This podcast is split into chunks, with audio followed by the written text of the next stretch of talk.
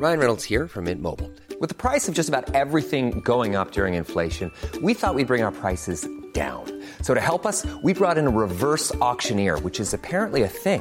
Mint Mobile unlimited premium wireless. Ready to get 30, 30, bit to get 30, bit to get 20, 20, 20, bit to get 20, 20, bit to get 15, 15, 15, 15 just 15 bucks a month. So, Give it a try at mintmobile.com slash switch. $45 upfront for three months plus taxes and fees. Promo for new customers for limited time. Unlimited more than 40 gigabytes per month. Slows. Full terms at mintmobile.com.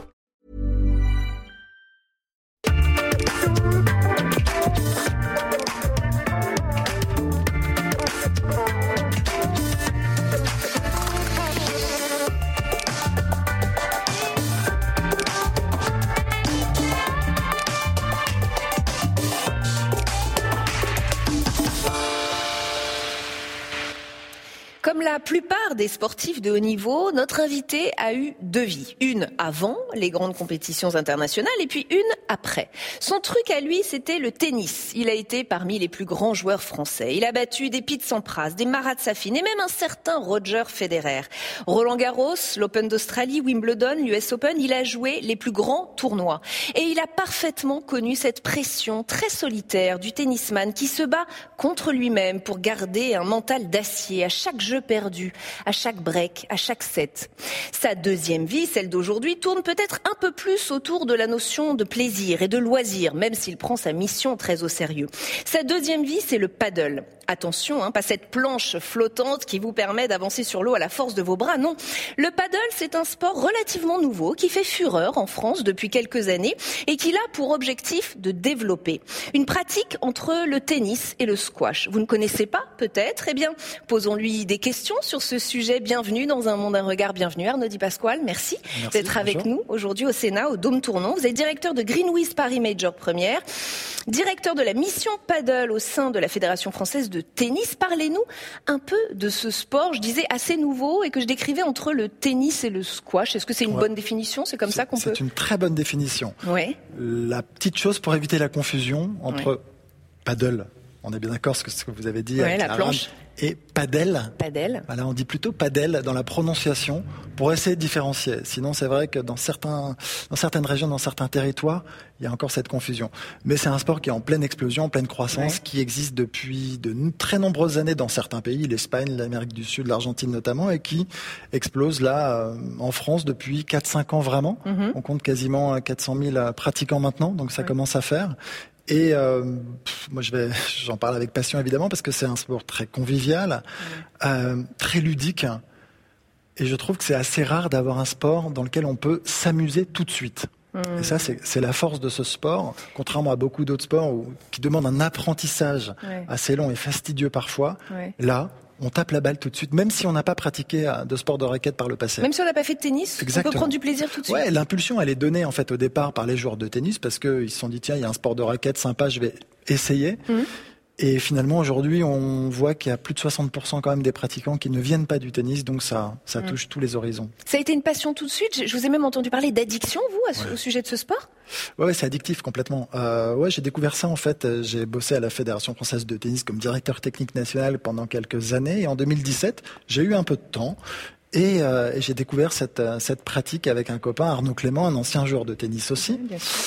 Et on a joué deux, trois fois et on est vraiment tombé dedans. Et Ouais. quand je dis tombé dedans, quand je dis addictif, on a joué quatre, cinq fois par semaine pendant six mois, je pense.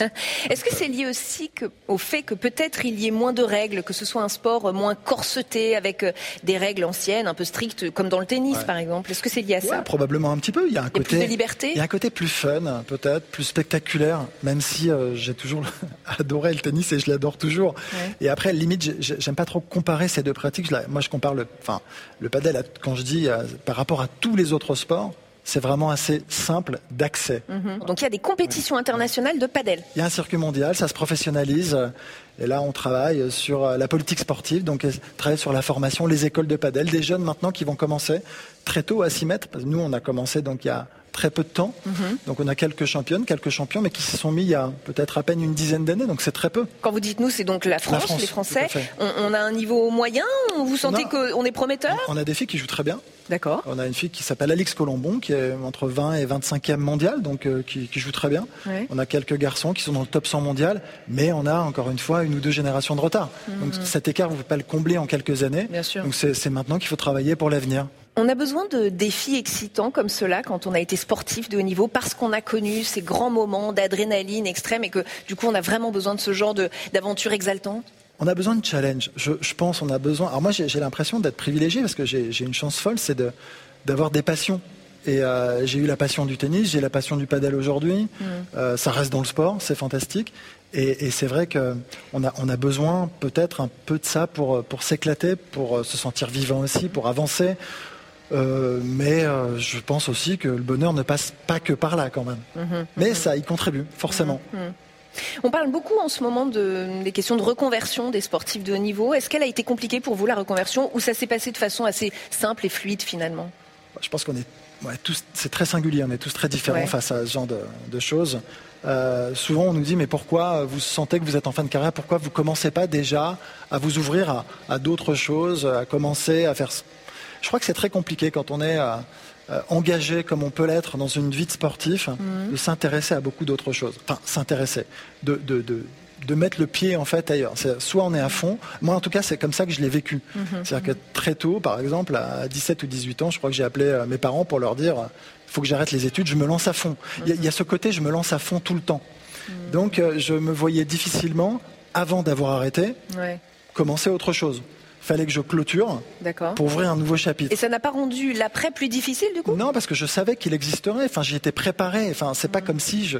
C'est-à-dire que j'étais totalement conscient que de toute façon, une carrière de sportif, c'est bref, Mm-hmm. c'est court, c'est un sprint. Euh, moi, ça l'a été encore plus parce que j'ai eu des Vous blessures. arrêté tôt, ouais, à 27 exactement, ans. Exactement. Mais même avec deux, trois années compliquées de d'enchaînement de blessures.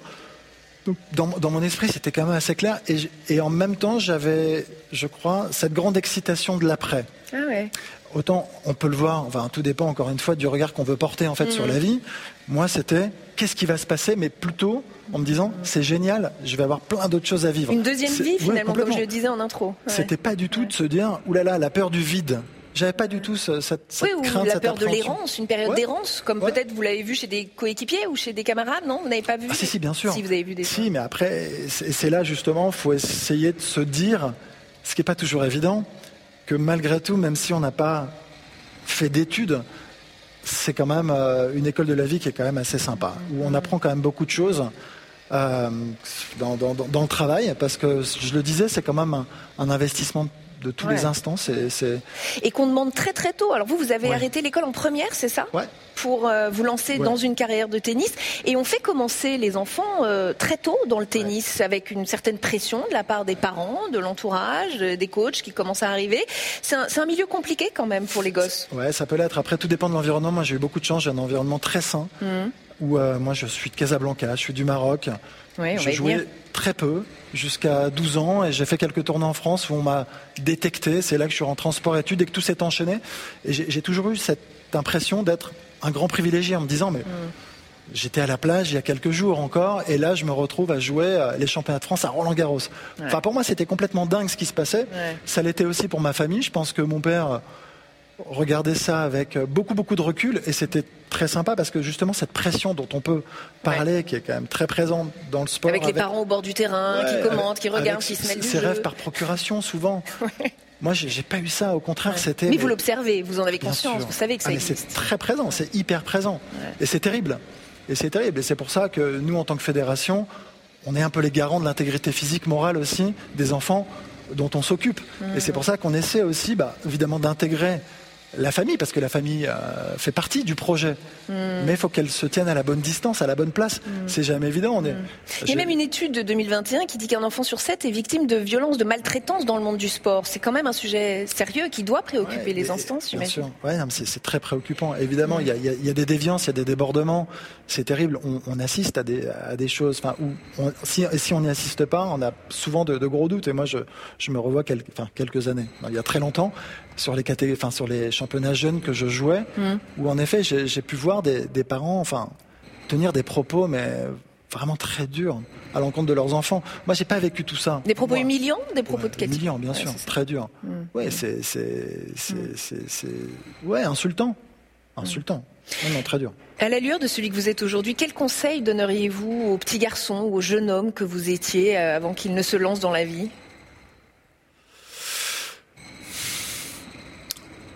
Je- je- c'est- difficile parce que euh, moi, encore une fois, je reviens sur, sur ce parcours. J'ai Mhm. j'ai- vraiment le sentiment, et, et je l'ai toujours dit, donc c'est pas nouveau. J'en parle encore avec mon père de temps en temps. Mhm. J'ai toujours eu l'impression d'avoir beaucoup de chance, et, euh, et moi, c'est pas c'est pas moi que j'ai envie, enfin, j'ai envie de remercier en fait ceux qui m'ont accompagné, parce que la manière dont ils m'ont accompagné a finalement a fait que j'ai vécu ça avec beaucoup de sérénité. Et ça, c'est une chance. Parce que c'est un milieu qui est pas facile, parce qu'on est seul face euh, à la défaite, souvent, au tennis, en dehors de Federer, Djokovic, Nadal et certains. euh, on perd chaque semaine, donc on se retrouve quand même dans une sorte de solitude qui est pas toujours évidente. On parle de plus en plus hein, dans le sport aussi de, de burn-out, de difficultés euh, psychologiques à affronter un petit peu cette, cette vie euh, où c'est une remise en question permanente. Forcément, si le socle est solide, c'est plus facile à vivre. Vous le disiez, tout a commencé euh, au Maroc, euh, à Casablanca, où vous êtes né, vous avez passé une belle partie de votre enfance, votre famille y était installée depuis plusieurs générations, hein, deux générations je Exact. crois. Ça évoque quoi comme souvenir pour vous, euh, Casablanca? Et le fait que vous veniez, je veux dire, c'est pas, euh, c'est pas anodin comme parcours, c'est assez original. euh, un joueur français qui vient du Maroc. Est-ce que ça, ça a fait de vous un joueur particulier? Est-ce que ça fait, qu'est-ce que vous apporte, ça vous apporte? Ouais, ça fait un. bah, en tout cas, je, je me sens un peu euh, multiculturel. Je sais pas, il y a quelque chose un peu de différent. Je me sens très français. Quand je quand j'ai joué pour le drapeau, c'était quelque chose de, de, de, de magique, mais vraiment, D'accord. mais vraiment quelque chose de très très puissant. En revanche, euh, c'est aussi, euh, c'est aussi ce qui est génial, c'est que je pense que le fait d'avoir été du Maroc, j'ai toujours eu cette soif ensuite de voyage, et c'est pour ça que cette vie m'a beaucoup plu aussi, parce qu'on voyage huit mois de l'année quand même, quand on est joueur de, de tennis, et il faut aimer ça, il faut, faut, faut le vouloir. Et donc euh, voilà, mais après, euh, après le Maroc, ce, ce- moi, ce que, ce que, ce que ça m'évoque, c'est mes débuts, c'est la rencontre avec le tennis, c'est cet amour, mais inconditionnel. J'ai la première raquette, je me rappelle comme si c'était hier que j'ai reçue, et il fallait vraiment qu'on vienne me chercher pour que j'arrête de jouer contre le mur, parce que j'avais pas le droit de jouer encore sur les terrains de tennis quand j'avais 7 ans. Ouais. Donc euh, j'en oubliais de déjeuner. Enfin, c'était devenu un- quelque chose de. bah, on parlait d'addiction. ouais. On parlait d'addiction. C'était exactement ça. Euh, un jour, on vous propose donc de faire une tournée d'été en France. Euh, vous participez à six tournois dans l'été et vous les gagnez tous. Ouais. Donc vous vous faites euh, repérer. Euh, quelle a été votre sensation? Est-ce que vous avez senti vous-même que vous aviez une capacité particulière? Est-ce qu'on le sent quand on va être joueur de haut niveau Non, non, pas du tout. Pas du tout. Ah non, moi, je, je, je venais, je vais caricaturer un petit peu tout ça, mais je mangeais des steaks frites, j'avais jamais fait de footing de ma vie, et on allait à la plage tous les week-ends. Donc, euh, quand je supplie mes, parents d'aller me confronter, en fait, euh, au niveau des meilleurs Français, euh, je suis à des années-lumière d'imaginer que je vais remporter ces six tournois. Moi, je me disais, waouh, je, lis- je lisais Tennis de France, Tennis Magazine, et je voyais les noms, en fait, des joueurs de, de, de mon année d'âge. Et, et donc, euh, encore une fois, c'est pour ça, moi, j'ai trouvé ça complètement dingue. C'était léger en fait. pour Ah, vous. Beaucoup de super- légèreté dans ce parcours. Non, Ouais. mais je découvrais, moi je jouais sur terre battue là-bas, je découvre une nouvelle surface, le dur. J'avais jamais joué sur cette surface. Donc c'est beaucoup de découvertes, mais beaucoup de plaisir. Et puis oui, j'ai j'ai gagné ces, ces tournois. Et le, le plus grand souvenir que j'ai surtout, c'est qu'à l'époque, c'était la mode des bombers et je suis revenu avec un bombers au Maroc. Que j'ai peu mis parce qu'il fait, voilà, c'était pas le climat pour. Euh, très vite, donc vous intégrez le tennis études Ouais. à Poitiers. Très vite, vous intégrez l'INSEP, l'Institut national du sport. Puis très vite, les entraînements à Roland Garros, les premiers titres en junior. L'année 97 est un festival. hein, Vous me dites si je me trompe, mais champion du monde junior, victoire à l'US Open junior. Vous finissez l'année numéro 1 mondial junior. Je passe quelques étapes, mais il y a la saison où vous passez de 572e mondial à 81e mondial. En 2000, vous êtes médaille de bronze au JO de Sydney. C'est là que vous battez Federer, je crois. Ce sont des années dont vous gardez quels souvenirs C'est- Ce sont des débuts fulgurants, euh, ça va très vite, vous vous dites que vous allez aller très loin ou vous êtes toujours aussi léger? Je pense que je vais plus, je pense que je vais aller très loin à ce moment-là. Ah. Ouais. Non, si, si, quand même. J'ai, eu cette période où, en effet, l'ascension a- est assez importante. Donc euh, forcément, c'est ce que vous dites. Je suis champion du monde. Je passe chez les pros tout de suite. J'explose la première année. Je rentre dans l'essence, ce qui va très vite. Hmm, je garde les pieds sur terre, je crois, mais je crois. Hein, Pourquoi vous croyez Il y a un Non, parce qu'on s'en rend pas compte, parce que parce que parce qu'il se passe beaucoup de choses, parce qu'il y a il y a les, les, gens vous reconnaissent un petit peu tout d'un coup, parce que vous gagnez quand même beaucoup d'argent ouais. très tôt. Parce que les sponsors sont autour et gravitent. Il y a les agents, il y a, il y a, il y a tout ça qui est quand même très nouveau. Là, j'ai quitté ce, ce petit monde. Euh, bisounours. De, de, de, je n'osais pas le dire, mais c'est un peu ça, des bisounours dans, dans ouais. des moins de 14, des moins de 16 ans et tout ça. Là, on rentre dans la cour des grands mm. et on est très attendu quand même. Moi, je ressens pas cette pression d'être très attendu, mais je me rends compte qu'autour de moi, ça grouille. Mm. Voilà, ça, et je me dis tiens, c'est qu'il se passe quelque chose. Et en effet, voilà, je, je sais qu'il y a à 17 ou 18 ans des, des, des, des, des marques qui mm. s'arrachent pour pour Vous me sponsoriser. Mm-hmm. Et euh, tout ça, alors, est flatteur. Mais euh, faut aussi s'en méfier. Et là, sur le moment, c'est très difficile. Faut être bien entouré. Vous êtes bien entouré, vous, ouais, à ce moment-là ouais, je suis bien. Je crois que je suis bien entouré. Ouais. Et c'est le retour aux sources est important à chaque fois. Mm. Le retour. Mais euh, faut se méfier un peu. Il y a des requins qui, bien qui sûr, bien sûr. Il y a, bien sûr. Évidemment, on, on fait, on fait miroiter beaucoup de choses aux, aux, parents surtout, parce que moi, à ce moment-là, je suis mineur. Donc c'est avec les parents que les agents en général traitent. Mm. Et c'est là, ouais, où c'est bien d'avoir euh, des gens pour vous conseiller. Moi, mon père était aussi avec quelques amis qui pouvaient le conseiller, donc ça, ça a été. Mm. Mais oui, à ce moment-là, je, je, crois que je vais aller beaucoup plus haut parce que je, je gagnais un tournoi ensuite ATP très rapidement. Pareil, l'année suivante, après les JO. Et, euh, et, je monte dans les, je suis dans les 50 premiers mondiaux et puis je me dis, j'ai 20 ans, euh, je vois pas comment ça peut s'arrêter là. Et, ouais. et c'est là où justement, ben, ça se complique parce qu'il y a des blessures, parce que. C'est le, le corps qui arrive. dit stop ou c'est la tête qui dit stop finalement? Je, je, crois qu'il y, y, a un caractère et, et une nature que j'ai de vouloir absolument euh, vivre le moment mm. et sans, sans, trop me projeter. Ça, je l'ai toujours eu aussi. J'ai toujours voulu être le plus fort possible, comme quand on fait les choses à fond. Ouais. Mais après, c'est quand même, je pense, vraiment les blessures qui m'ont freiné. Mm. Voilà. Et après, c'est la tête qui est touchée. Mais la tête est touchée vraiment. Parce que c'est parce que c'est c'est terrible. C'est un peu euh, ouais. un rêve qui s'effondre quand même. Mm. Euh, je peux pas dire que j'en ai été malheureux. Le terme serait beaucoup trop euh, violent. Mm -hmm. Mais euh, il y a eu quand même quelques périodes où on, on, on, regarde ce qui s'est passé et on se dit tiens, tout ça pour ça, et je vais peut-être pas pouvoir jouer aussi longtemps que je le voudrais. Je vais devoir revoir mes objectifs, peut-être à la baisse. Euh, et il y a un moment où, en fait, au début, dans, avec une, cette insouciance, on, se croit capable de tout, on, peut tout se permettre et on se fixe pas de limites. Mm. Et à un moment, les limites, elles arrivent et on s'en rend compte. Et c'est là où c'est dur, en fait, de prendre conscience que finalement, bah, je serais peut-être pas aussi fort que, mm. que je pensais pouvoir l'être. Ça rend humble, en tout cas. Ouais. Ça permet de revoir un peu. Ouais, euh... complètement. Non, mais complètement. Mm. Exactement. Non, non, mais c'est ça. Et je pense qu'il y, y, y, a beaucoup qui voyaient en moi, quand j'avais 18-20 ans, peut-être un futur vainqueur de, de Grand Chelem de Roland Garros, parce que j'étais en plus un terrien. Mm. Et finalement, ben, eh ben non. Mais, mais en même temps, c'est pas grave. Hein. Je, je vous êtes heureux quand même. Et on le voit aujourd'hui. Justement, vous faites un peu ma transition. J'ai un document ouais. à vous proposer. C'est une photo d'archive. La voici. Je vais expliquer pour les gens qui nous écoutent. Elle date du 5 juin 1983. C'est une photo anniversaire. Et c'est la joie d'Yannick Noah dans les bras de son père après avoir remporté le tournoi de Roland Garros. Depuis Noah, aucun Français n'a gagné Roland Garros. C'est un mythe, Yannick Noah, dans le monde du tennis et pour les jeunes joueurs. C'est un mythe même un peu encombrant. C'est difficile de passer après un je joueur. Je sais pas si c'est encombrant. Moi, je le vois pas comme ça, mais, mais c'est un mythe. Complètement. non, mais il fait, il fait partie de, de, de l'histoire. En effet, c'est euh, le dernier Français à avoir gagné donc euh, un grand chelem. Euh, attention, il y a quand même eu des, des femmes qui ont gagné hein, des grands chelems, mais c'est vrai que chez les hommes, ouais. c'est le dernier. Et en fait, d'ailleurs, c'est 40 ans hein, cette année. Mais vous arrivez à vous l'expliquer qu'aucun Français n'arrive à prendre la suite de Yannick Noah, non, à gagner Roland Garros. Non, je l'explique pas. J'aimerais beaucoup en fait, mais je l'explique pas. J'ai travaillé longtemps à la direction technique nationale. On essaie, on essaie de comprendre, on essaie de savoir.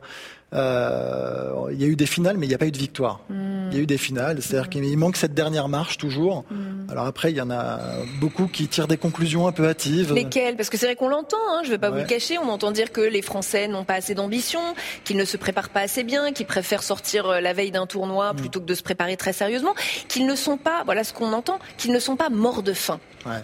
Est-ce que vous partagez un peu ça ou, ou c'est euh, injuste, ingrat de dire cela? Moi, je crois que c'est. On, doit là. Enfin, c'est. Je ne sais pas si, si c'est le système qui peut permettre d'aller gravir cette dernière marche ou si c'est quelque chose que l'on a en soi.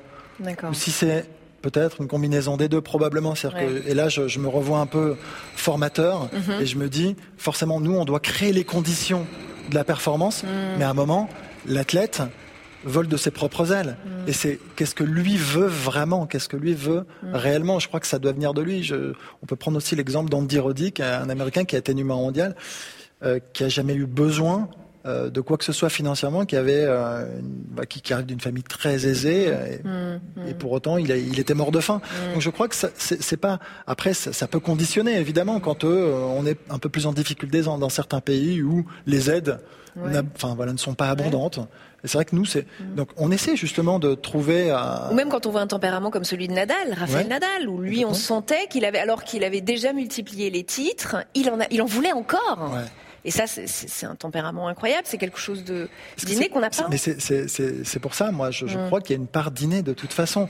Après, il faut essayer de, faire grandir ça. Il faut l'arroser tous les jours. Enfin, je pense que mm. ça peut s'éteindre. Il faut faire attention. Hein. Mm. Mais, euh, mais le, la fédération est là pour ça et essaie de former des championnes des champions. Je veux dire, une, joueuse comme Amélie Mauresmo a été formée à la Fédération française de tennis. Mm. Elle a été numéro mondial, elle a gagné deux grands chelems. Mm. C'est pas rien. Donc euh, ça, ça dépend. Donc c'est très difficile de répondre à cette question. Moi, je crois qu'il y a une grande part d'inné quand même, mm. et que la Fédé fait quand même du bon boulot, mais qu'après, euh, voilà, je crois que ça doit venir de, de chacun.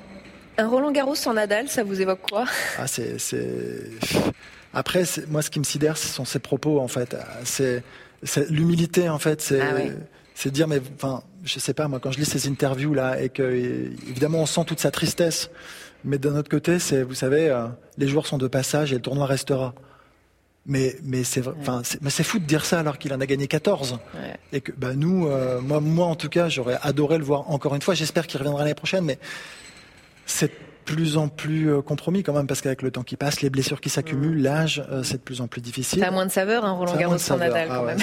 non, mais enfin, tant mieux pour les autres qui peut-être réussiront à gagner. Ouais, ouais. Mais moi, on, aime voir les records euh, encore une fois battus. Et là, c'est vrai que ce qu'ils sont en train, parce qu'il n'est pas le seul, en train d'accomplir. Mm est complètement euh, fou. Euh, je trouve on, on, vit la 20, 20, années complètement folles hein, mm. avec euh, ces trois joueurs Federer, Nadal et Djokovic. Mm. Qui pour remplacer un Nadal, par exemple Vous voyez quelqu'un là Ouais, comme ça au hasard. Ouais, comme ça au hasard. Alcaraz, peut-être. Non, mais voilà. En fait, ce qui, ce qui est marrant, c'est que finalement, on se dit toujours que, vous savez, à l'époque, il y avait Sampras mm. qui avait gagné 14 grands chelems et on se disait, mais c'est impossible, ce record ne sera jamais battu. Là, il y en a quand même bah, trois qui ont pas battu le record, qui l'ont explosé. Mm. on, ne peut plus, il faut arrêter maintenant de, dire que chaque record ne sera pas battu. C'est absolument fou. Mm. Mais d'un autre côté, là, Alcaraz, quand on voit la manière dont il démarre sa carrière, il y a quand même de bonnes chances qu'il puisse s'en rapprocher à minima et peut-être les battre. J'ai des photos à vous proposer, Arnaud Di Pasquale. C'est un rituel dans cette émission. Et la première que je vous propose, c'est Amélie Oudéa Castera, ministre des Sports dans ce deuxième quinquennat d'Emmanuel Macron, ancienne joueuse de tennis professionnelle. Est-ce que ça facilite le dialogue avec les autorités d'avoir euh, une connaisseuse du tennis euh, au plus haut niveau de l'État? Oui. Pour la fédération. Oui, c'est vrai Oui, oui, bien sûr. Bah, elle a été en plus directrice générale il n'y a pas si longtemps de la Fédération française de tennis. Elle mmh. connaît parfaitement euh, le sport, ses rouages. Mmh. Elle vous aide pour le paddle, pour développer le paddle bah, On a travaillé ensemble euh, pendant euh, quasiment une année. C'était c'était un, grand plaisir. c'est vraiment une puissance intellectuelle et c'était vraiment bah, très enrichissant. Moi, j'ai adoré être à son contact pendant pendant cette grosse année. Et elle a mis en place aussi un comité chargé de faire des propositions pour euh, assainir la situation dans les fédérations sportives. Toutes les fédérations, on parle d'une crise des fédérations d'ailleurs.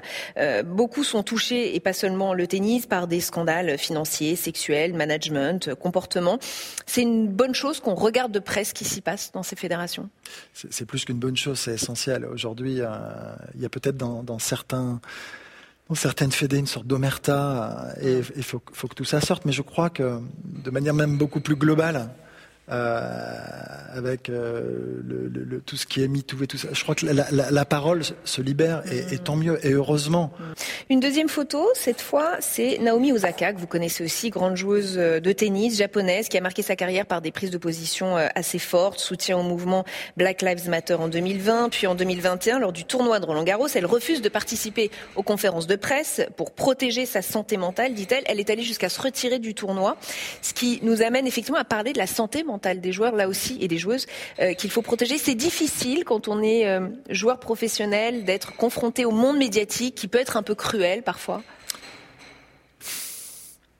Oui, mais je suis un peu partagé sur ce sujet. Ouais. Je, je, comprends qu'on puisse mal le vivre quand il y a une surexposition et, euh, et, et, et tant d'attentes autour de soi. Je, je peux l'entendre. Mais après, euh, moi, ce qui m'embête un peu ces, ces, ces derniers temps, c'est que on ne parle plus que de ça et on parle plus du tout mmh. du bonheur et de la chance de réussir dans un domaine euh, qui est une passion. Mmh.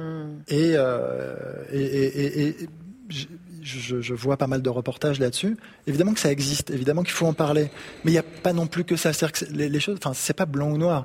Mmh. Et, je trouve qu'on manque souvent, et de plus en plus d'ailleurs dans la vie, de nuances, et il faut en remettre un petit peu. Mais, euh, mais Osaka en a beaucoup souffert, c'est vrai et avec des prises de position très fortes. C'est une femme engagée et ça, on en a besoin aussi et c'est très bien.